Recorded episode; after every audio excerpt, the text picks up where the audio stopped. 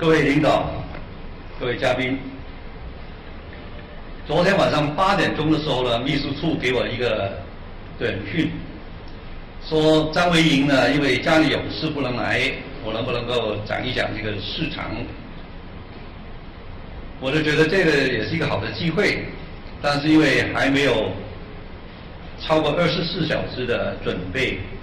所以可能讲的比较粗一点。但是我就想一想，因为今年的主题是讲市场的决定力，很多人以为市场如果是已经是很好的市场的话呢，政府是没有很大的功能的。这个其实在香港都讨论过，当时我在政府的时候呢，也提出我的意见。当时我记得呢，给这个香港内外很多人也批评过。但是后来，因为在全球的经济发生了很大的变化，特别是在零八零九年全球的金融风暴里面，我们看见国外的政府，特别是欧美的政府，号称是自由经济，他们政府的出手的力度可能比香港的还强，所以现在对政府的在市场经济的功能呢？有一个不同的看法。今天呢，我就希望从香港的经验，一个非常自由的一个经济体的经验，谈一谈政府的功能角色，希望呢可以引起大家可以进一步的讨论。第一个，我支持。是非常认同一个自由市场呢，是有利于经济发展的。我现在说了一句是没有竞争的市场呢，比计划经济更糟。这个不是我说的，是在我们的论坛，厉以宁教授曾经说过。但是因为我不记得是不是每一个词都是他用，所以也不敢呢，就把他的名字放上去。这个我是非常认同的，市场。如果是没有竞争的，或者是不是很自由的市场，这个可能会产生更大的后遗症。现在这个呢，我觉得国家已经很清楚的也说了，自由市场是有利于资源的分配。而另外一个，我自己觉得自由市场呢，除了是在资源的分配上面，另外一个是非常有利于经济发展的是创新。美国的传统基金会就是 The Heritage Foundation 做过一个研究，他把全球的经济分用所谓自由度来看，最自由的百分之二十的经济就是五分之一的经济，它比起最不自由的五分之一的经济，它的人均的 GDP 大概是差五倍。当然，这个数很多人提出不同的意见，但是呢。从某一个角度来讲，也是证明了自由市场一般来讲是有利于这个经济的发展。当然，我们说自由市场，不是说所有的领域都完全是一定有自由的，因为我们都知道有些领域，比方国防啊等等，不一定要全面全面的对外对所谓市场的开放。而且我们也清楚的知道市场。也有所谓市场时效的时候，这个更是要政府要注意。刚才在 介绍的时候已经说了，香港是全球最自由的经济，这个大家可能都知道。Milton Friedman 曾经在书里面也写过，他非常惊讶香港是这样的自由。而美国的传统基金会，他从一九九五年开始。对全球的经济做评级，连续十九年，快二十年了，香港都是在全球的首位。当然了，现在我们跟新加坡如果以分数来讲，还是差的比较近。香港在这个方面可能要加一把劲。中国在一百七十七个经济里面，被传统基金会排行一百三十六。但是我相信，在政府现在在三中全会以后说出市场经济将会是决定性的这个分配资源的作用的时候，这个排名以后肯定会往上升。而美国自己它怎么评呢？它排第十，在一九九五年的时候呢，它是排第四。为什么一直往后退？是不是在过去几年往后退的比较多？主要是因为美国的经济，这个政府的开支占 GDP 的这个量、这个比例一直往上升，所以这几年呢往后退了三级。他考虑是什么因素呢？大概有十个，我就不一一的再解释了。包括这个商业的自由、贸易的自由、货币的自由、政府的规模、财政的自由、产权、投资的自由、金融的自由、这个腐败的程度，还有人力的自由。这个我就不一一的去解释。如果大家有兴趣的话呢，可以上这个互联网去查看一下。香港我们有很多固有的优势。当然，我们有比较好的法治。香港是沿用英国的法律，而英国的法律，特别是在贸易上面、在金融方面，一直都是被广泛的采用。在基本法里面，保证了香港技术保有这个贸易、资金、人员跟资讯的自由。我们有很低的税率，而且不光是低，还是一个非常简单的税制。有比较合理而且温和的这个监管的环境，我们的政府跟社会都比较廉洁，而且治安是非常良好，可能是全球最安全的地方之一。还有一个比较稳定的金融体系，这些事好像都是每个人都以习以为常的，特别是在香港人习以为常。但这个呢，我觉得是香港，无论是。是不是以经济的自由度，还是香港以后能不能成功的保有我们现在的优势，能不能够为中国提供我们应有的作用，这些都是非常重要的因素。所以以后呢，我会讲很多可能是这个方面以外的东西，但是现在这个上面写的。有些人说是什么顶层的优势、顶层的限制，可能是最重要有关市场是不是有自由市场最重要的方面。因为我们已经有了，所以我就不多讲了。但是这个呢我再讲一遍，是香港最重要的优势之一，而特区政府一定要千万千万的要用千方百计的去维持我们的固有的优势。不能有所削弱。在这个方面，政府的角色应该是怎么样？既然香港已经是这样自由的体制，政府有没有角色了？特别是以前我们都知道，港英政府的时候呢，曾经采取过不同的方法去讲他们的节学。第一个是所谓放任自流，这个是从英文我是翻的可能不不不是翻的很好的，所以 less fair policy，就是什么都不管。第二个呢，他们后来的提出一个积极的不干预，好像很好，你就不用变。但是我自己觉得，如果什么都不变的话呢，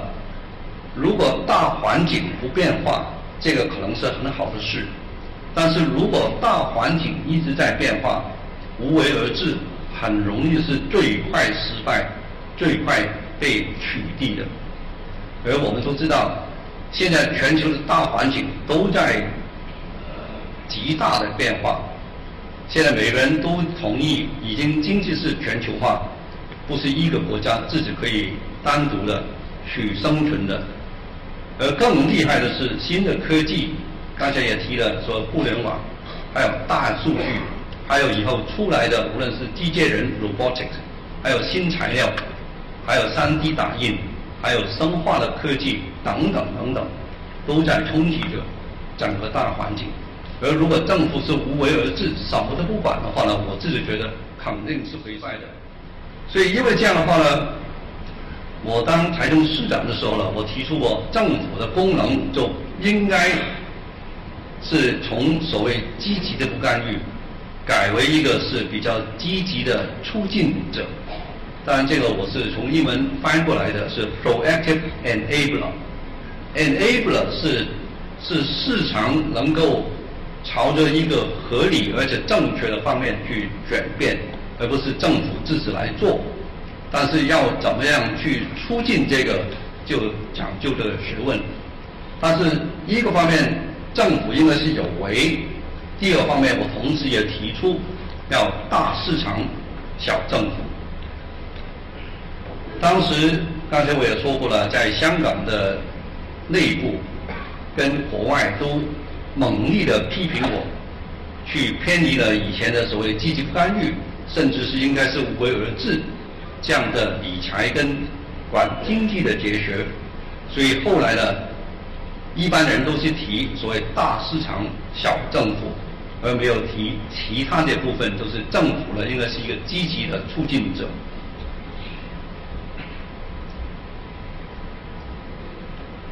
我自己感觉，当然这个在众多的省领导跟这个部领导的这个呃领导面前谈政府的作用，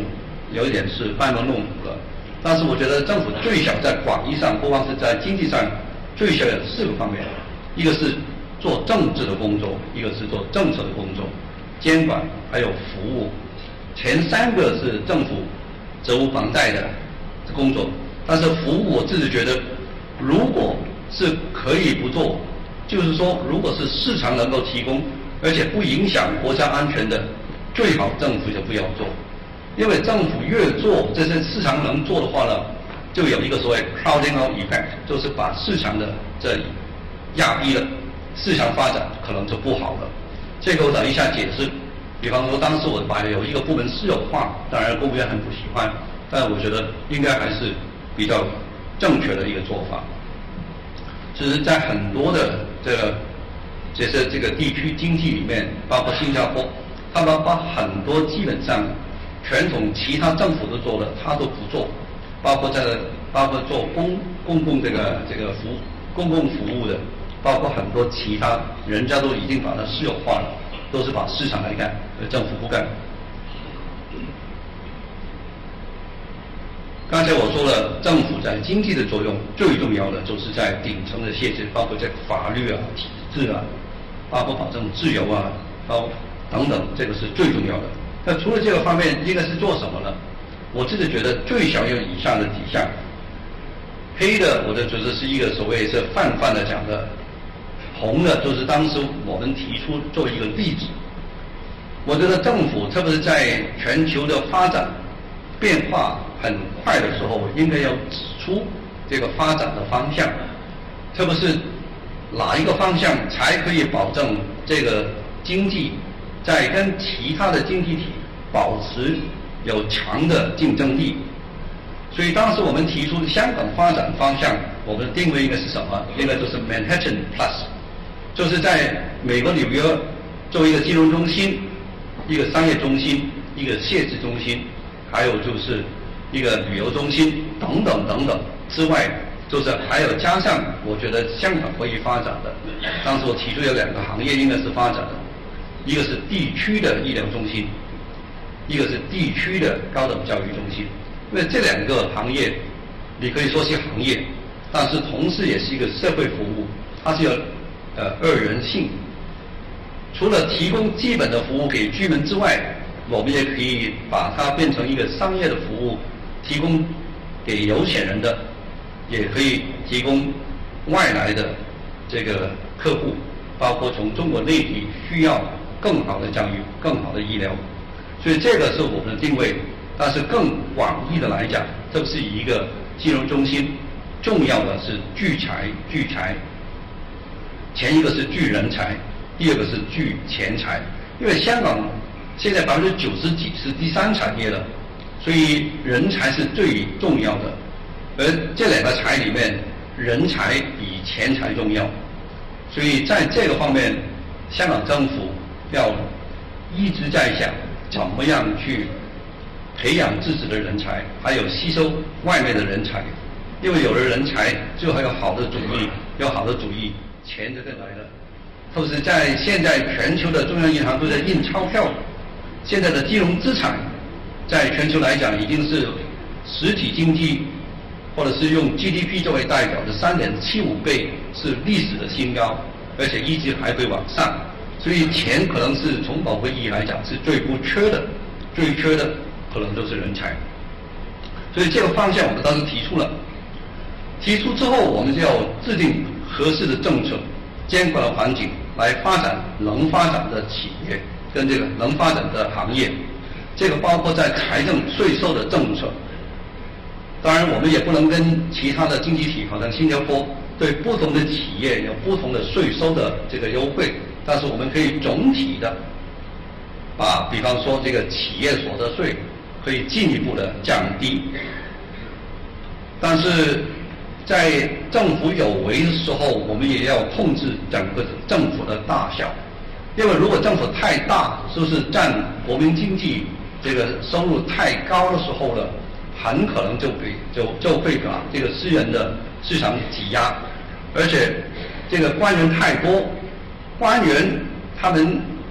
本身的责任就是要去管，太多人去管的话呢，可能就把这个私人企业可能管得太严，就管死了，这个成本也太高。所以当时我接手做财政市长的时候呢，这个 GDP 或者是政府开支占 GDP 的比例，已经从一九九七年的时候百分之十七的 GDP 点，升到百分之二十三，就是说在五年之内。过渡之后五年之内，或者说不够五年之内，我们已经占了百分之四到五个百分点。港英政府的时候呢，在一九六零年的时候才十三个百分点，到我们接手的时候是十七个百分点，差不多三十年才增加了四个百分点。我们五年之内就增加了五个百分点，所以我觉得这个增长可能是太快，所以我就提出了香港的政府开支应该占 GDP。要百分之二十或者是以上，所以当时我们下了决心要砍，包括砍公务员的数目，也砍很多不必要的开支，也给这个每一个部门有自由度，在一个上限底下，它有自由的去调配它的资源。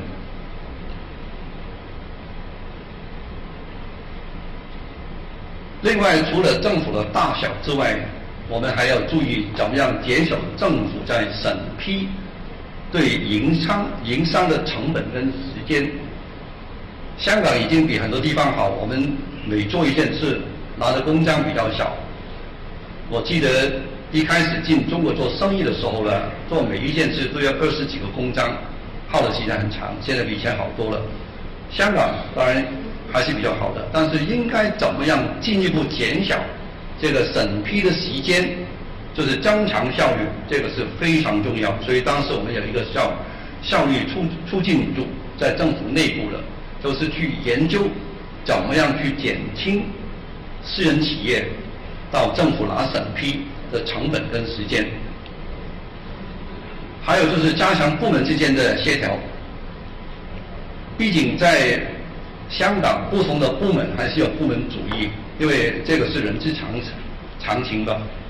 最好就是如果有问题，首先说没有问题；如果真的是有问题，就说是小问题；如果真的是大问题的话，最好是说不是我的问题，是其他的部门的问题。这个可能只是香港呢，这个国内可能没有这样的一个情况，但是在香港很多事都是要跨部门来做的。如果要让部门自主。互相扯皮的话呢，耗的时间太长，所以当时我们重要的是师长就直接去领导不同的部门去解决，因为部门其实很简单，只要有更高的官员来负责，他们肯定愿愿意做，因为他们主要是怕负责任，所以当时师长，特别是政府市长跟财政市长这两个市长要统筹各个局，推推动各个方面的工作。另外一个，就算是自由市场的时候呢，我们还要扩大这个市场，这个两个方面对外。所以当时我在任的时候呢，就签了 CPA，还有就是请内地增加往香港的游客。当然了，现在有人说可能游客太多，但是我觉得这个呢，应该是可以进一步的加强。现在香港引起的问题，很可能都是香港自己没有准备好。怎么样去去迎接更多的生意、更多的游客。对内也可以增加市场，这个市场包括比方说，当时我们把这个公营房屋的这个商业的物业放到一个呃公司里面，把它私有化，现在的变成变成所谓领会。领会现在在营运方面的确是比以前政府自己来营运这个商业比较好。另外就是当时我把建筑署，就是 architect 做呃设置楼房的，把它私有化。香港当时有两千多个这个这个所谓建筑师，设计很多政府的大楼，但是香港的大楼一般是没有什么机密可言的，都是一般的。办办公楼而已，办公楼在住的地产商可能都建得比香港政府的好，为什么一定要制止呢限制的？所以当时呢，把它私有化，这个从某个角度来讲也是放大本地的市场。另外就是要加强生产要素的建设，包括刚才我说两个财。香港纵使是金融中心，但是怎么样要巩固香港作为金融中心，还是有很多招的。当时我们。想着怎么样在税务上，在税务上吸引这个基金经理，加强交易所的管制。另外一个是很重要是人才，刚才我说了，人才比钱财重要。所以当时我领导了这个教育改革，而且呢提出在职的培训，把这个在职的培训怎么样跟学校，特别是大学的培训挂钩，这个这个是认可的挂钩，还有改善这个优才的计划。把全球的精英吸引到香港来，另外就是吸引优秀的企业到香港，所以投资推广术这个 Invest Hong Kong 现在还在做，把全球我们觉得应该到香港落户的企业去把它招过来。最后我说，我希望可以提出一个案例，有一些很多人说基本上都不是市场的领域，是不是可以更用市场的手的手段？来提高表现，我的提出，比方说在教育，教育以前在香港的教育还不错，但是呢，在一九九零年这个时候呢，香港的大学教育可能在世界排名还是比较低的。但是在大学教育制作委员会，我是做了这个委员会的五年的主席，就用一个博款要用竞争的手段，就是大大学呢要提出他们的研究。它的这个数值怎么样提高，我们才可以增加他们的博款。另外，同时呢，在教学的素质方面，我们也有一个方法去评估它的素质，也影响他们活法。因为跟这个这些不同的市场领域，最后最重要的指挥棒、指挥棒还是资源的分配。而大学教育资助委员会就等于国内的高教委，是用来分钱的。用这个竞争手段来提高这个香港的大学。另外一个，我在财政司的时候呢，以一个所谓配对的基金，是鼓励民间对大学的捐款，就是民间捐一块，我们就补一块。这样的话呢，最后的肯定是优秀的院校的院校呢，就比较能拿到捐款，他们拿到的资源的更多。因为如果我们要把大学提高到世界级的的话呢，就好像我们做生意一样，是用最强的方面、最强的这个的院校跟人家比较。但是在一般的政治，特别是有所谓民选政治的政府里面，一般你说啊，给强的院院校给他更多的钱的话，这个是很困难的。他们都是一般是平均主义的，所以。当时我的采取用配对基金是更强的，可以更强。所以后果呢，现在在香港有呃八家院校，其中最小的三家都是世界排名一百之内的。另外在中小学呢，我的提出另外一个，这个是我做在教育统筹委员会主席的时候，就提出也是用一个资助的计划，容许有时有一些学校，如果他们敢于创新。我们就可以容许他去收点学费，而且呢，受政府的监管小一点。目的是有一有一群的这个学校打破以前的这个想法，就是如果我不犯错，你政府一定要给我同样的钱。现在这样的做法是，如果我做好一点，我可以多拿一点钱。这样的话，就用尾尾巴来咬狗，用这是所谓直接资助的学校来影响其他的学校。现在在香港最好的中小学很可能都是所谓直接资助的这个这个计划下面的这个学校，所以这个呢也是说政府是可以用市场的手段提高一般是非市场领域的表现所以以上呢就是以香港的一些案例供大家参考希望以后可以更好的讨论。谢谢各位。